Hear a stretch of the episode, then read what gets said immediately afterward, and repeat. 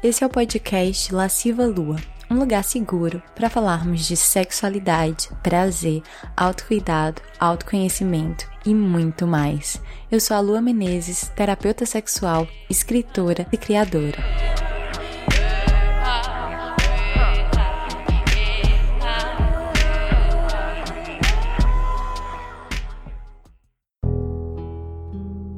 Essa temporada do podcast é patrocinada pelo curso Jardim das Delícias, um curso online para mulheres sobre prazer e sexualidade feminina, para se juntar a essa comunidade de deusas que se empoderam dos seus corpos. Basta acessar o site www.lascivalua.com. No episódio de hoje, eu trago a terceira daquela série de lives que eu fiz sobre medos. A gente começou com medo de amar, depois medo de gozar e hoje a gente termina com medo de ser feliz. Só que para falar sobre esse assunto, a gente não consegue falar só de medo. É importante falar também de culpa. Culpa de ser feliz. Quem nunca ao se perceber feliz ou alegre ou contente, se sentiu culpada por estar bem em meio ao caos. Quem nunca olhou para a própria felicidade como uma espécie de ofensa à tristeza do mundo? Esse é um assunto muito precioso e que eu acho que a gente precisa falar. Espero que você faça um bom proveito.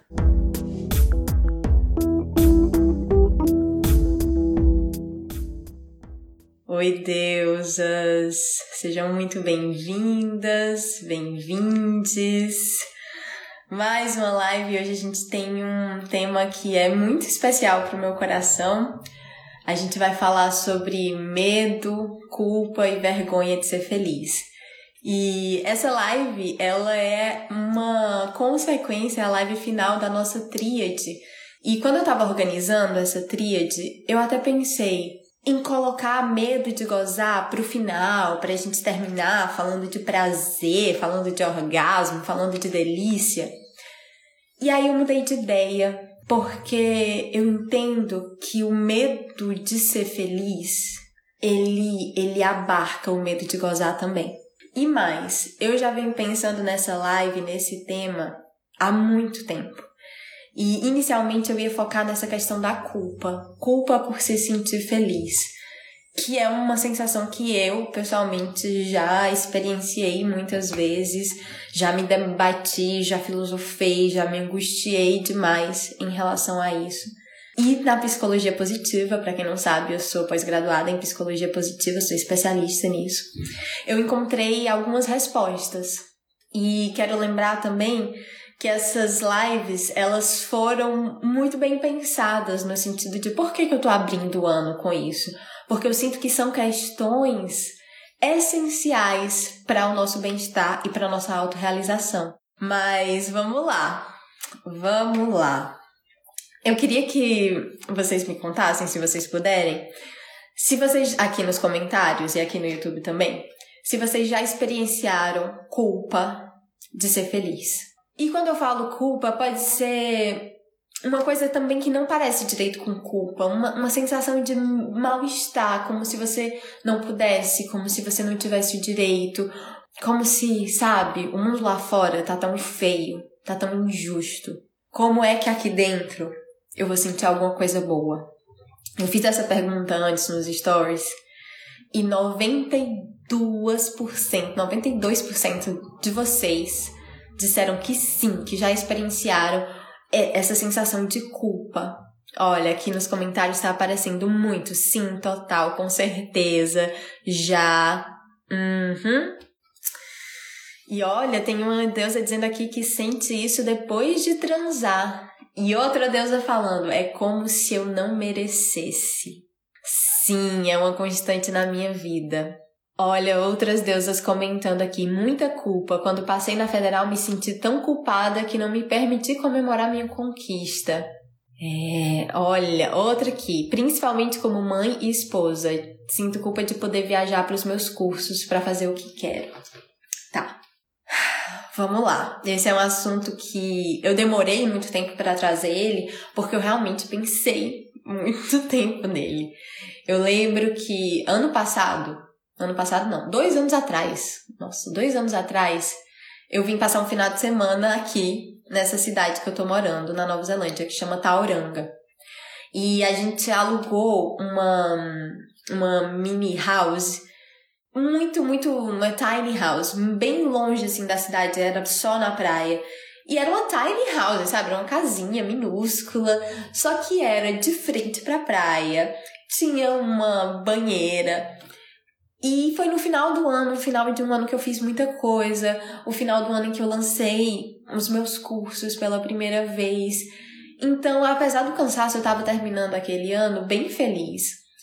E, e, feliz porque quando eu me mudei para cá, para Nova Zelândia, eu fiquei muito deprimida. Os meus primeiros meses aqui foram horríveis. Eu fiquei muito deprimida. Eu sofri um luto que eu não imaginava que eu ia sofrer, porque eu me achava muito desenrolada. morei em um monte de cidade, já me mudei um bocado, já morei em Portugal. Eu saí de Natal para São Paulo sem saber o que ia fazer, deu tudo certo. Então, na minha doce arrogância, estava eu pensando que ia ser fácil.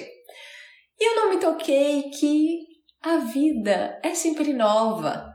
As situações são sempre novas. Então eu cheguei aqui e dei de cara com a parede e fiquei muito mal.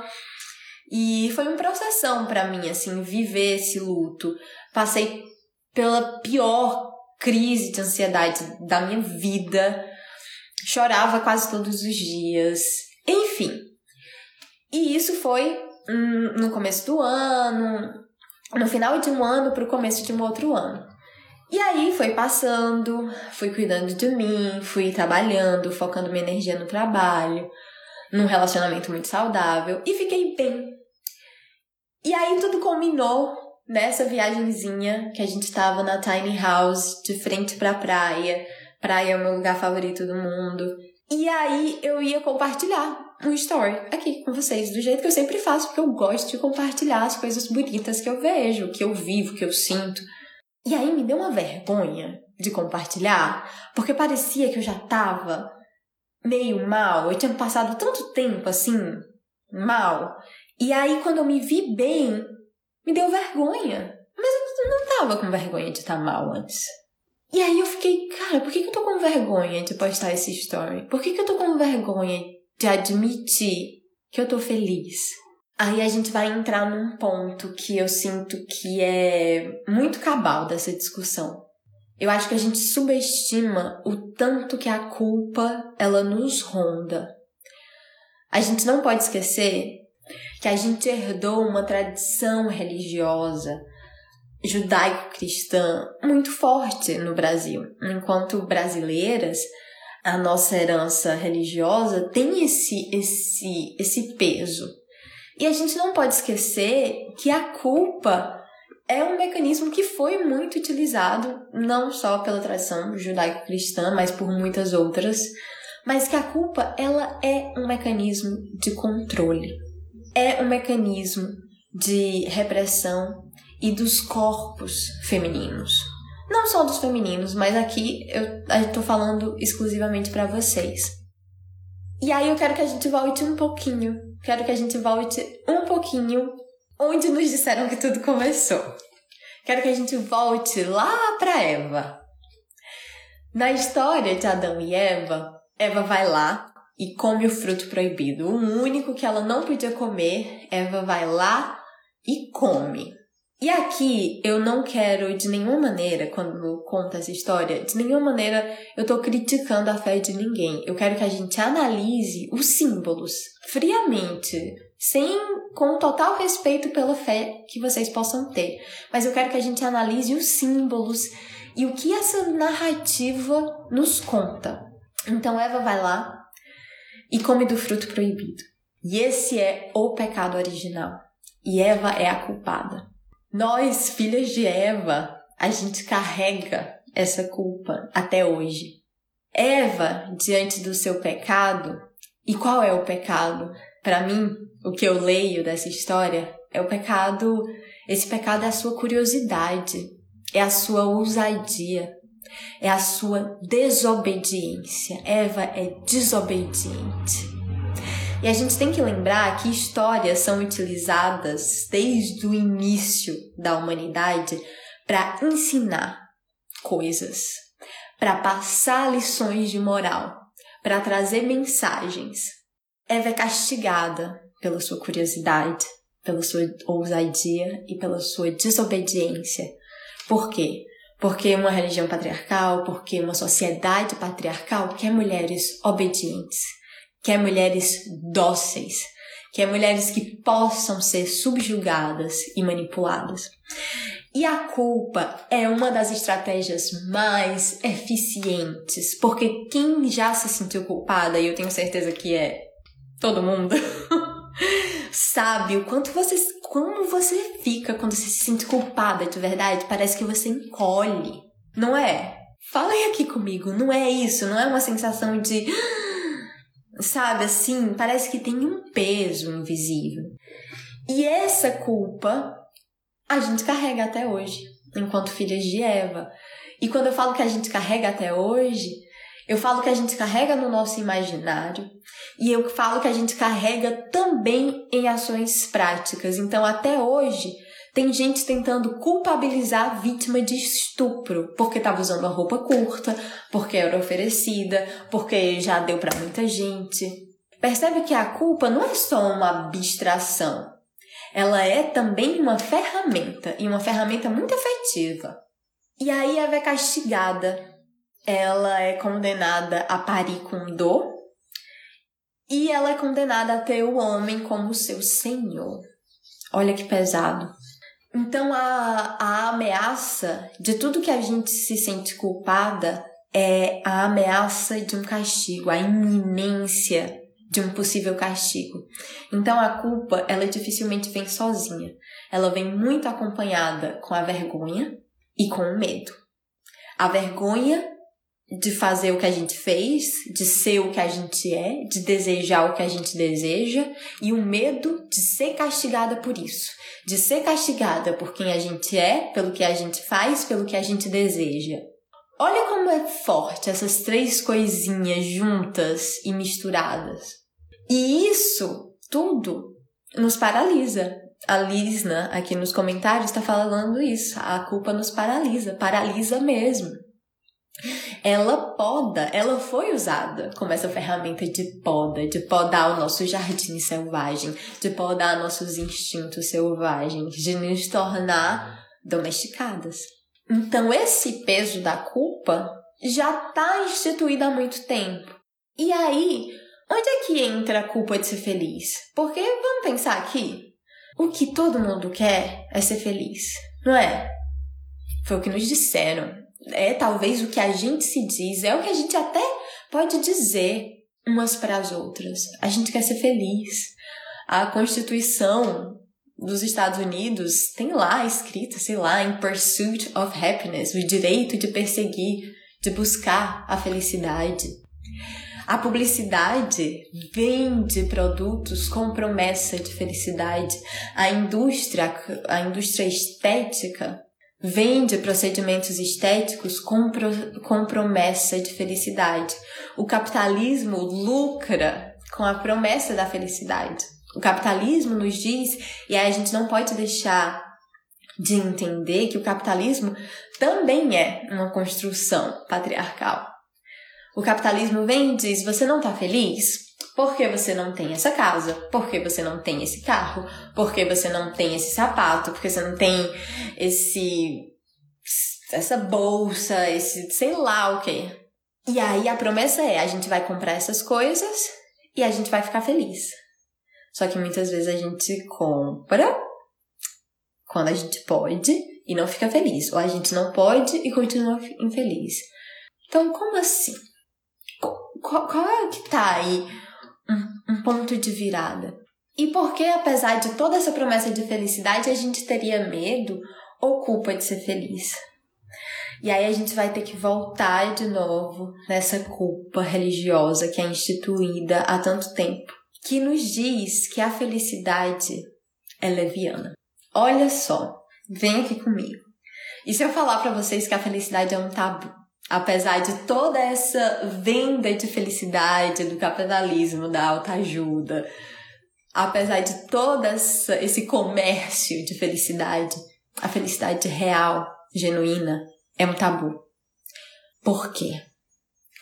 Se a gente volta nesse, nesse, nessa ideologia, nesse imaginário, nessas construções religiosas, a gente vai ver que há sempre dicotomias. Então, a carne e o espírito, há o bom e o ruim, o certo, o errado, sagrado e profano. Carne e espírito.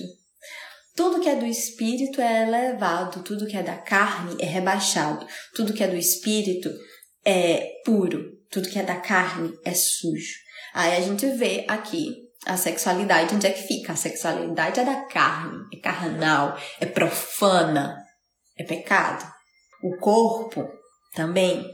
Não é à toa que na Idade Média, por exemplo, se institui como prática religiosa a flagelação do corpo. Meu povo, flagelar o próprio corpo, isso vai contra os nossos instintos de sobrevivência. E para ir contra o instinto de sobrevivência, a cabeça tem que estar tá muito onde está, inclusive. Então, essa mortificação do corpo, essa repressão do sexo, essa repressão do prazer acaba influindo com uma repressão também da felicidade. Por quê? Porque a gente vai começar a aprender, a ser ensinada, a ser doutrinada que sofrer é mais digno do que ser feliz. O próprio Cristo morreu na cruz sofrendo, perguntando: Pai, por que me abandonaste? Para purgar, para salvar a gente, purgar os nossos pecados. E esse sofrimento dele é santo, é sagrado, é puro. E aí a gente começa a associar o sofrimento como santo. Então, os santos, de novo, da Idade Média, na maioria deles, não sei se eu posso dizer na maioria porque eu não, não vi essa estatística, mas muitos deles são mártires são santos e santas que morreram mortes horríveis, que, sei lá, Joana d'Arc morreu na fogueira, sabe? É, São Sebastião, eu não, eu não sei muito de santo, mas eu tenho algumas imagens, assim, da minha referência. Minha avó era muito, muito católica. É, um santo que eu sempre achei muito bonito e ao mesmo tempo sempre fiquei um pouco assustada. São Sebastião, aquele que tem um monte de flecha no corpo, eu nem sei qual é a história dele, mas aquela, aquele corpo cheio de flechas, aquele corpo rasgado, aquele corpo penetrado. Uau! A ideia da dor como purificadora. É isso que a gente aprende. E aqui eu não quero negar que a dor, ela pode ser uma grande professora, a gente pode passar por situações dificílimas na nossa vida e aprender muito com elas. Mas tem um ditado oriental que diz que para bom aluno todo mundo é mestre. E eu acredito muito nisso. Para boas alunas, tudo nos ensina, não só a dor, não só o sofrimento. E tem outro preceito oriental, que é do budismo, que é do Buda, que vai dizer que a dor é inevitável, o sofrimento é opcional. Esse é um outro conceito que eu já me debati muito refletindo sobre isso. Até eu achar que eu finalmente entendi, ou entendi do meu jeito, ou entendi alguma camada disso, que sim, a vida tem dor. Tem dor. E eu não tô aqui para vocês e nunca estarei, apesar de nunca dizer nunca, mas nunca estarei aqui para dizer que vai ser tudo fácil, vai ser tudo um mar de rosas com arco-íris e, e unicórnios. Não é. O mundo é um lugar feio, injusto, desigual. Existe desigualdade de gênero, de raça, existe racismo, homofobia, transfobia, feminicídio, violência, guerra, fome, todas essas coisas horríveis e que precisam de transformações sociais urgentes existem. E quem nega ou é muito tolo ou tem muita má fé. Então, sim, a dor existe, mas esse sofrimento extra, eu diria. E eu sei que pode assustar, sim, dizer que é opcional, mas é não sofrer além do que há para se doer. Não sei se está fazendo sentido para vocês. Me, me, digam se eu estou sendo clara, porque eu estou seguindo aqui o fluxo, o fluxo do meu coração. Mas o meu ponto principal é esse: o quanto a gente glorifica o sofrimento como se só ele fosse digno e a felicidade, os prazeres, a alegria, a alegria. Gente, a alegria, tem coisa mais preciosa do que a alegria, sabe? Eu gosto tanto dessa palavra, alegria, porque a felicidade é, ela é bonita também, mas eu acho que a alegria ela traz um, um, um, uma volta quase de uma alegria infantil para mim. Eu penso na alegria como uma coisa muito leve, muito fácil. O contentamento, eu acho que a gente aprende pouco com contentamento, sobre contentamento. É, essa palavra, ela me veio muito forte na yoga. Então, a yoga, ela foi uma dessas fontes em que eu fui beber desde muito cedo. Eu me formei em Hatha Yoga com 20 anos, ou seja, faz 10 anos que eu pratico yoga. E um dos preceitos da yoga é contentamento. Como é bonito! Você não precisa estar feliz, eufórica, você não precisa estar dando pulinhos, soltando fogos. Às vezes, a felicidade é só um contentamento. É uma paz dentro do seu coração, é você olhar para sua vida, para onde você tá, para quem você é e dizer tá tudo bem. Tô contente. Não preciso estar eufórica, mas eu tô contente. Tô contente com a minha caminhada. Tô contente com o que eu já superei. Sabe?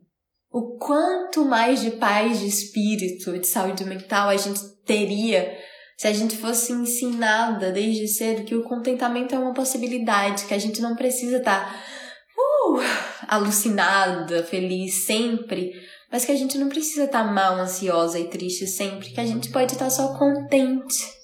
Só contente. E aí, o que fica no nosso inconsciente é essa ideia da felicidade como leviana. E aí que entra a culpa. É aí como se você não pudesse sentir isso porque é pouco, porque é baixo, porque é leviano. E aí quando a gente joga na equação consciência de classe, de raça, tudo isso que eu falei antes, consciência política, como? Como é que a gente vai ser feliz quando tem gente sofrendo, quando tem gente com fome? Como é que eu, mulher branca, classe média, hoje em dia morando num país desenvolvido, como é que eu vou ser feliz se mulheres negras sofrem atrocidades que eu não sofro e nunca sofri por causa da cor da minha pele? Como é que eu vou ser feliz tendo comida na minha geladeira todo dia e sabendo que eu vou comer na minha próxima refeição, enquanto tem tanta gente passando fome nesse mundo. E você? Quais são essas perguntas que você se faz? Como é que eu vou ser feliz se. Porque eu tenho certeza que todo mundo aqui deve ter uma construção, uma narrativa na cabeça. Como é que eu vou ser feliz se minha mãe não é feliz? Como é que eu vou ser feliz se hum, minha família é toda disfuncional? Como é que eu vou ser feliz se eu tô sofrendo um luto? Se alguém que eu amava morreu? Como é que eu vou me dar permissão para ser feliz? E aí a bola de neve pode ser ainda maior, porque aí depois você pensa, poxa, mas se eu tenho comida, teto, educação, sabe, se eu tenho um colchão para dormir todo dia, eu não deveria ser mais grata? Aí depois você pode acabar se sentindo é, culpada por não ser grata, por ser feliz, por reconhecer.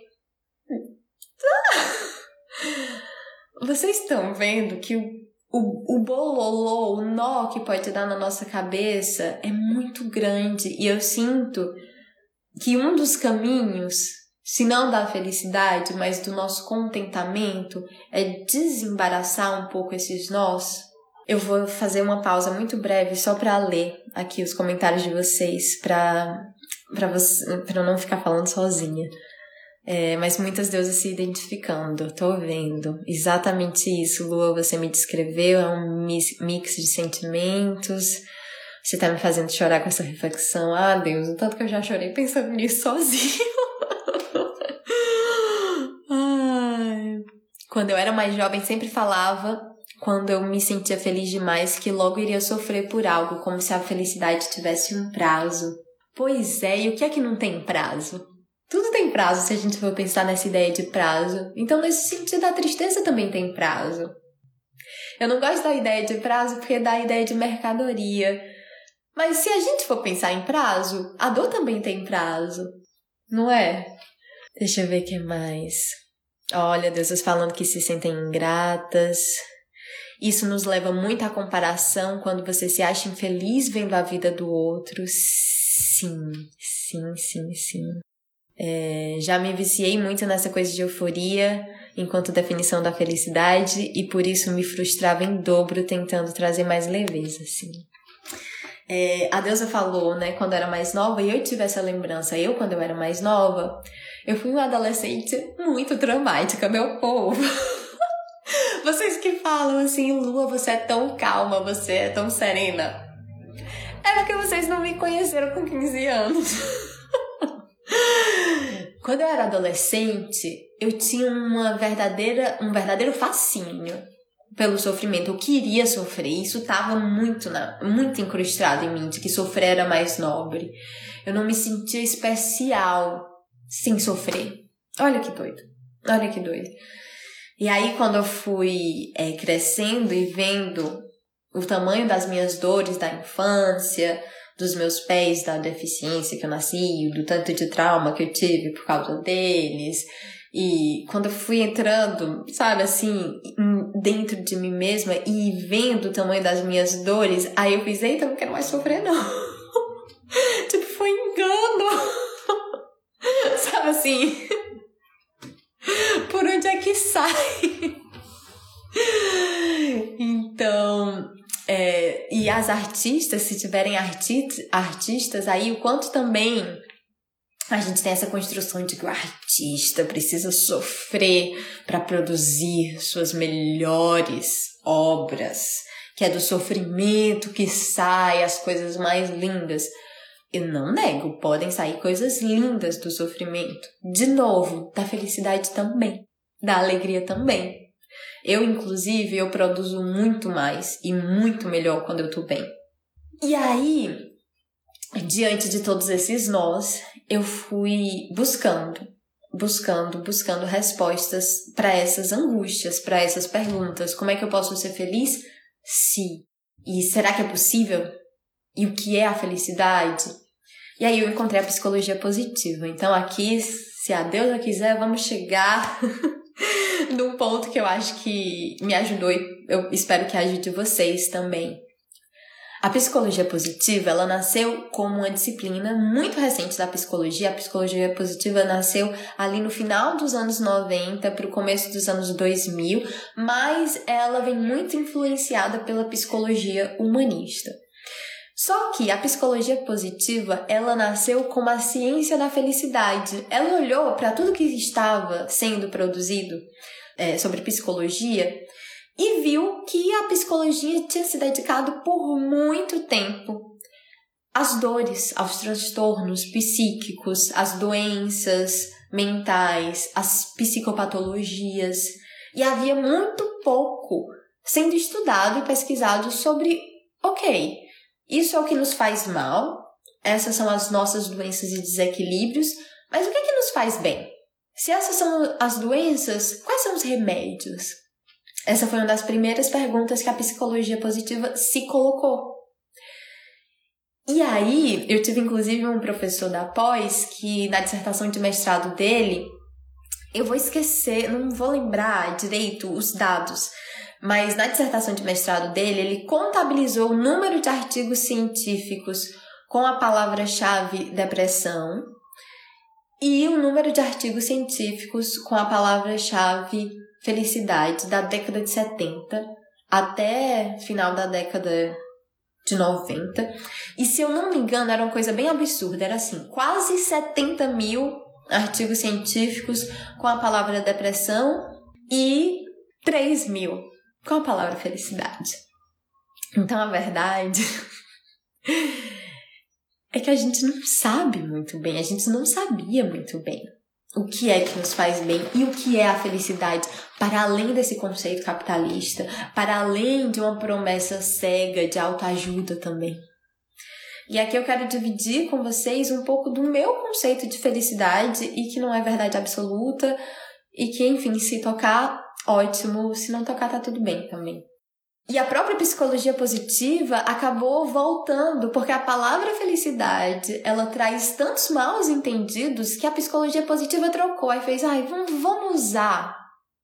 Vamos usar a palavra bem-estar? Vamos trocar felicidade por bem-estar, porque a academia, a comunidade científica, médica, psicológica vai aceitar bem-estar mais do que felicidade. Assim, eu achei que se fosse eu, ficava com felicidade naquela. Quem sou eu? Mas enfim, o quanto a palavra felicidade talvez esteja realmente cheia, repleta desses preconceitos que a gente falou no começo. Como se a felicidade fosse leviana, ou como se a felicidade fosse para sempre. Assim, ai, eu vou ser feliz quando e o quanto a gente não posterga e coloca a nossa felicidade no futuro. A gente diz, eu vou ser feliz quando? Quando eu conseguir aquele emprego, quando eu conseguir esse tanto de dinheiro, quando eu conseguir um relacionamento perfeito. Ai, a gente, mulher, a gente entra muito. Essa. Essa é muito foda pra gente mulher. Por quê? Porque a gente foi socializada para procurar pelo príncipe encantado. Então, quantas perguntas eu não recebo assim semanalmente sobre, ai, tá tudo bem na minha vida, mas eu não tenho um namorado ou uma namorada, então estou infeliz.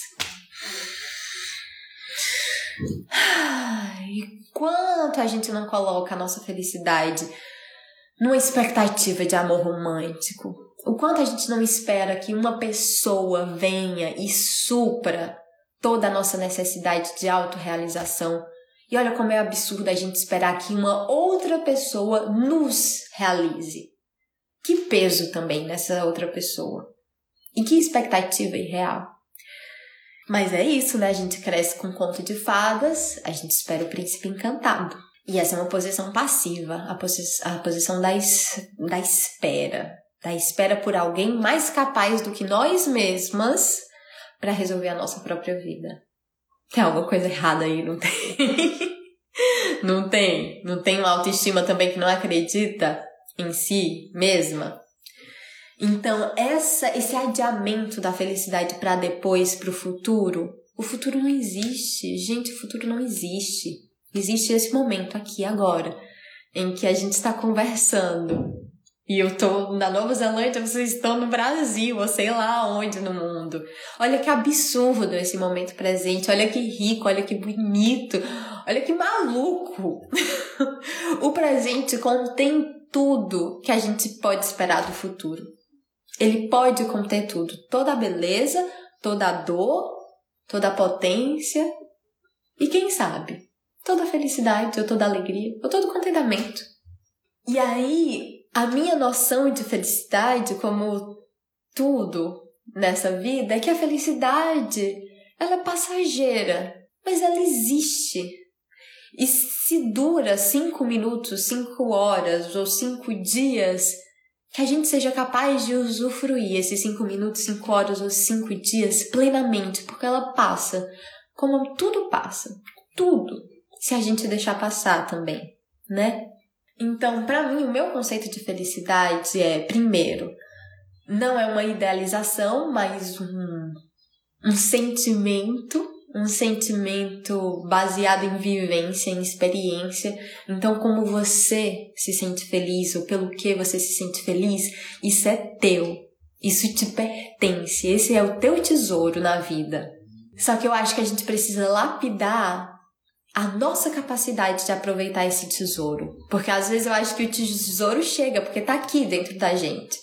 E a gente não consegue. A gente não consegue se sentir feliz.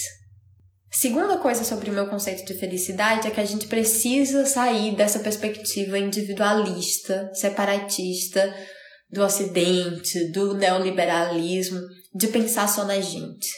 E aí eu tenho dados da psicologia positiva para trazer para vocês. que uma das coisas que mais trazem felicidade, sabe o que aqui é comprovado cientificamente? É ajudar o próximo. É se fazer alguma coisa pela sua família, pela sua comunidade. Tem uma pesquisa da psicologia positiva que eles davam dinheiro para os participantes da pesquisa e diziam assim: olha, você vai participar dessa pesquisa, você vai ganhar, sei lá, 10 dólares, não lembro quanto era. E você pode comprar o que você quiser, você pode fazer o que você quiser. Beleza, a pessoa pegava os 10 dólares e ia gastar. E depois eles faziam uma entrevista e mediam os níveis de satisfação e de bem-estar dessa pessoa. Depois eles pegaram um novo grupo de pessoas e fizeram assim: olha, você tem 10 dólares, mas você precisa dar esses 10 dólares para alguém. E depois eles iam lá, entrevistavam e mediam os níveis de satisfação e bem-estar dessa pessoa. As pessoas que deram o dinheiro, que repassaram o dinheiro, e muitos deram para, sei lá, para alguém no meio da rua, ou enfim, para uma pessoa que estava precisando, elas se sentiram melhor por mais tempo. A, a satisfação foi muito menos imediata do que as pessoas que gastaram consigo mesmas. Então, eu acho que outra coisa que a gente perdeu nesse mundo patriarcal, capitalista, neoliberal, é esse senso de coletividade que eu sinto que a gente pode extrair tanta felicidade se a gente conseguir recuperar isso. Porque a gente vai perceber a verdade nua e crua que a gente não tá sozinha, a gente não está sozinha, não estamos sozinhas nessa terra. E por mais que estejamos isoladas por causa de pandemia, a gente não tá sozinha. A gente encontra formas de se conectar. E a gente pode encontrar formas de ajudar o outro. Então, para mim também, falar de felicidade só olhando para o próprio umbigo, isso não faz sentido, porque a felicidade deveria ser um bem coletivo também. E aí eu jogo a pergunta para vocês não como pressão, mas como assim, algo que, que vai fazer bem para você e para os outros também. O que você pode fazer que não é só por você? mas que vai atingir positivamente outras pessoas. E aí, olha como é tabu a felicidade, meu povo. Olha como é tabu a felicidade. Tem gente que acha que é, gestos altruístas você não pode ficar feliz. Tipo, não é altruísta se você, sei lá, doa dinheiro para caridade não é altruísta se você ficar feliz com isso, se você extrair prazer dessa sua boa ação. Ah, não. Se você ficou bem, ou se você postou, uh -uh, não valeu. tá vendo como tem aí impregnada essa coisa do prazer como tabu, da felicidade como tabu? Quem disse quem diz que a gente não pode se sentir bem ao fazer o bem, ao ajudar outra pessoa? Porque isso desvalidaria o que a gente fez. Porque seria menor. Você é uma máquina, você é uma porta que vai ajudar alguém, que vai fazer alguma coisa legal, boa, bonita, sei lá o quê, e tem que ficar assim, passiva, não sentir nada. A gente foi ser feita para sentir, é isso que a gente faz, a gente sente. Eu sempre falo isso. Gente sente, gente foi feita para sentir. A gente não sabe sentir, a gente fica tudo doida, cheia de ansiedade e de outras questões porque a gente não aprendeu a sentir. Então, dados da psicologia positiva. Quanto mais você se sentir pertencente a uma comunidade e quanto mais você puder ajudar, ser útil a essa comunidade, mais isso vai impactar no seu bem-estar. E aí tem mais dado, é mais dado que você quer, é mais dado que eu vou te dar. Tive um professor da pós chamado Paul Zeck, que é um cara bem fodão aí, professor internacional, americano, e ele é conhecido como Dr. Love.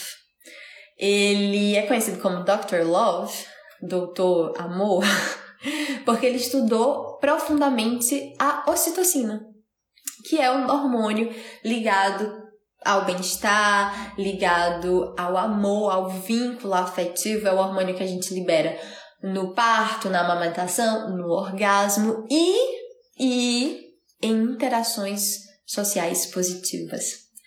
Então, se vocês estivessem aqui, se você estivesse aqui comigo agora, a gente se desse um abraço verdadeiro, assim, as duas emocionadas, sabe o que, é que esse abraço ia liberar na gente? Ocitocina. Sabe o que, é que a ocitocina ia fazer com a gente? Ia fazer a gente se sentir conectada uma com a outra, ia fazer a gente se sentir bem, ia fazer a gente se sentir amada, ia fazer a gente se sentir mais confiante e. e mais empática e mais disposta. A ocitocina tem muito a ver com isso também mais disposta a cuidar do outro. Então, quanto mais ocitocinada a gente tá, mais disposta a gente vai estar tá para olhar para o outro e estabelecer empatia, uma relação empática e possivelmente fazer coisas boas pelo outro. E essa pessoa que recebe uma ajuda, sabe o que, é que ela sabe que, é que acontece no corpo dela? Libera ocitocina. Que é que acontece então? Essa pessoa se torna mais empática, se torna mais disponível para ajudar outras pessoas. E aí, é meio clichê, é meio corrente do bem, mas é a biologia. é a biologia do afeto, é a bioquímica do afeto que a gente tem dentro da gente. E eu acho que a gente tem uma narrativa de ser humano que é muito patriarcal, que assim, o ser humano, caçador, agressivo, ah, homem, testosterona, guerra, espadas, entende? que a gente acha que essa é a nossa única natureza, a natureza da guerra. Mas a gente é mamífero. Sabe o que é que mamífero precisa para sobreviver? De calor. Sabe como é que mamífero? Sabe? Quem tem cachorro, gato, sabe o que é que mamífero gosta de ficar juntinho.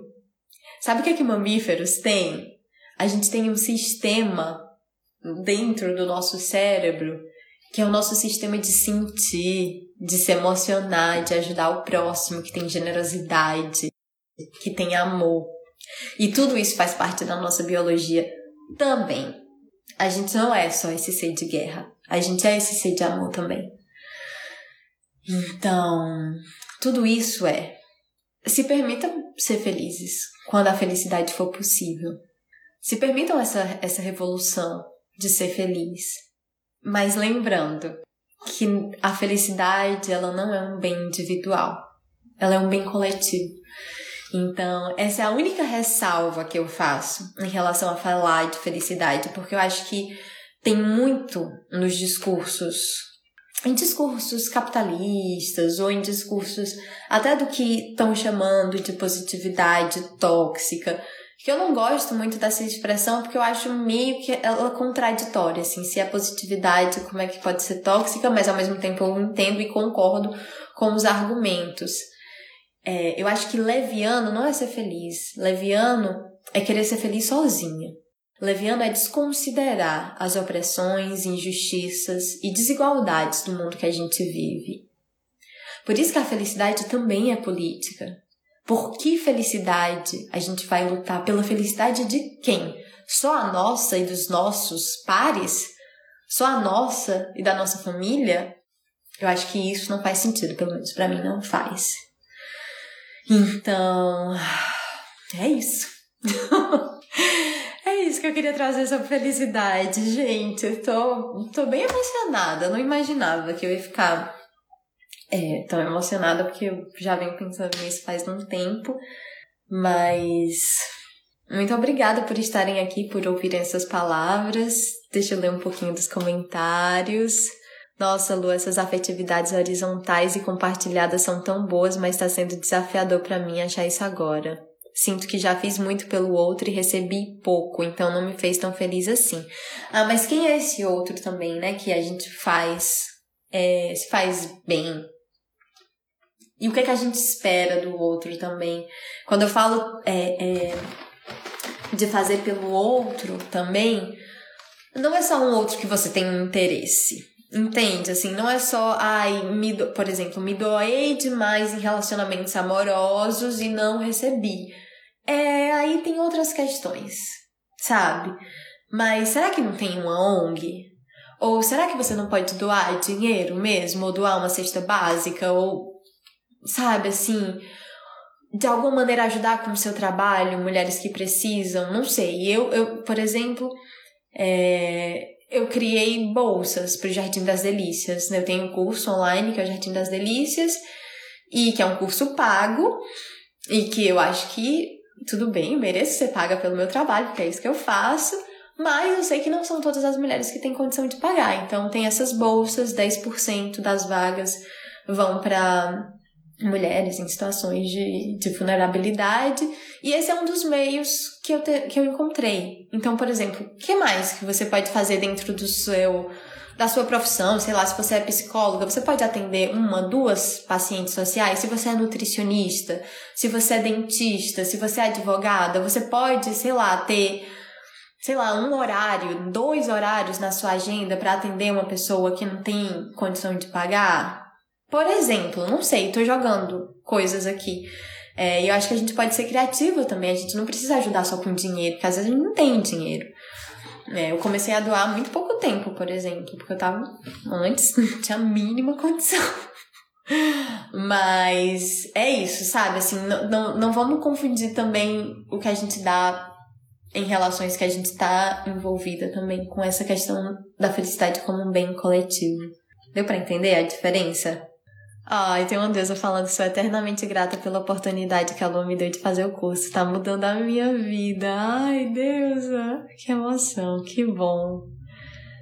Tem um projeto de mulheres para doar produtos de higiene pessoal para moradoras de rua aqui em SP. Olha que incrível.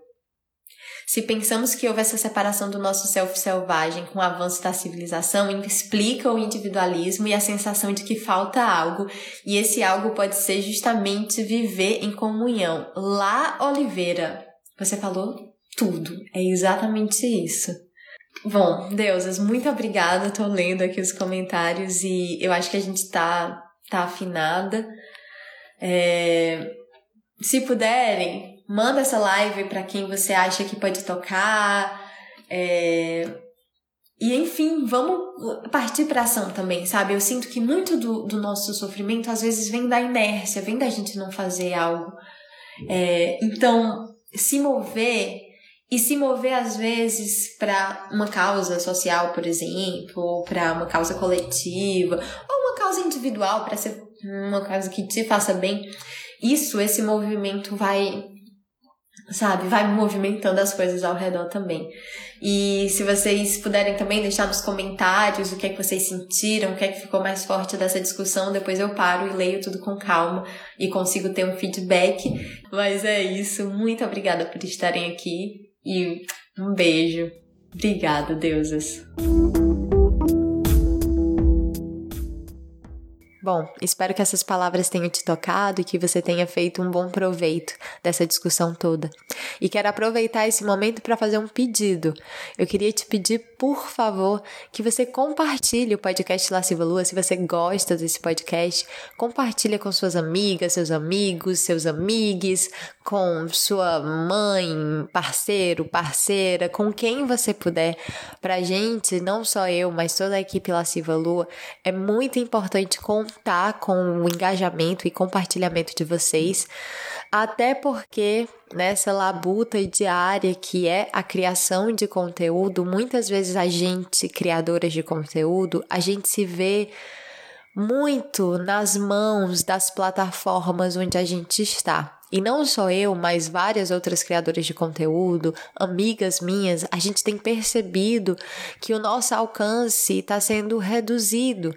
Principalmente quando a gente fala de assuntos como, por exemplo, sexualidade feminina, prazer, feminismo, política. Então, mais do que nunca, se a gente puder contar com a força de vocês, a gente vai mais longe e esses assuntos vão chegar, vão alcançar mais pessoas. Então, se você puder, curte, salva, compartilha, comenta, são gestos pequenos, mas que significam muito pra gente. E se você ainda não acompanha o meu trabalho pelo Instagram, segue lá, arroba Lua com três As no final. Eu tenho muito conteúdo lá, produzo conteúdo praticamente diariamente, só nos finais de semana que eu dou uma sumidinha, porque eu faço detox de redes sociais e de notícias pelo bem da minha saúde mental, da minha sanidade. Então é preciso fazer essas pausas de vez em quando para aliviar a cabeça e voltar para o corpo, voltar para o presente. Mas fora essas pausas, eu tô sempre lá com muito conteúdo, com muita responsabilidade, com muito carinho. Esse é o pedido. Vamos para nossa sugestão lasciva de hoje.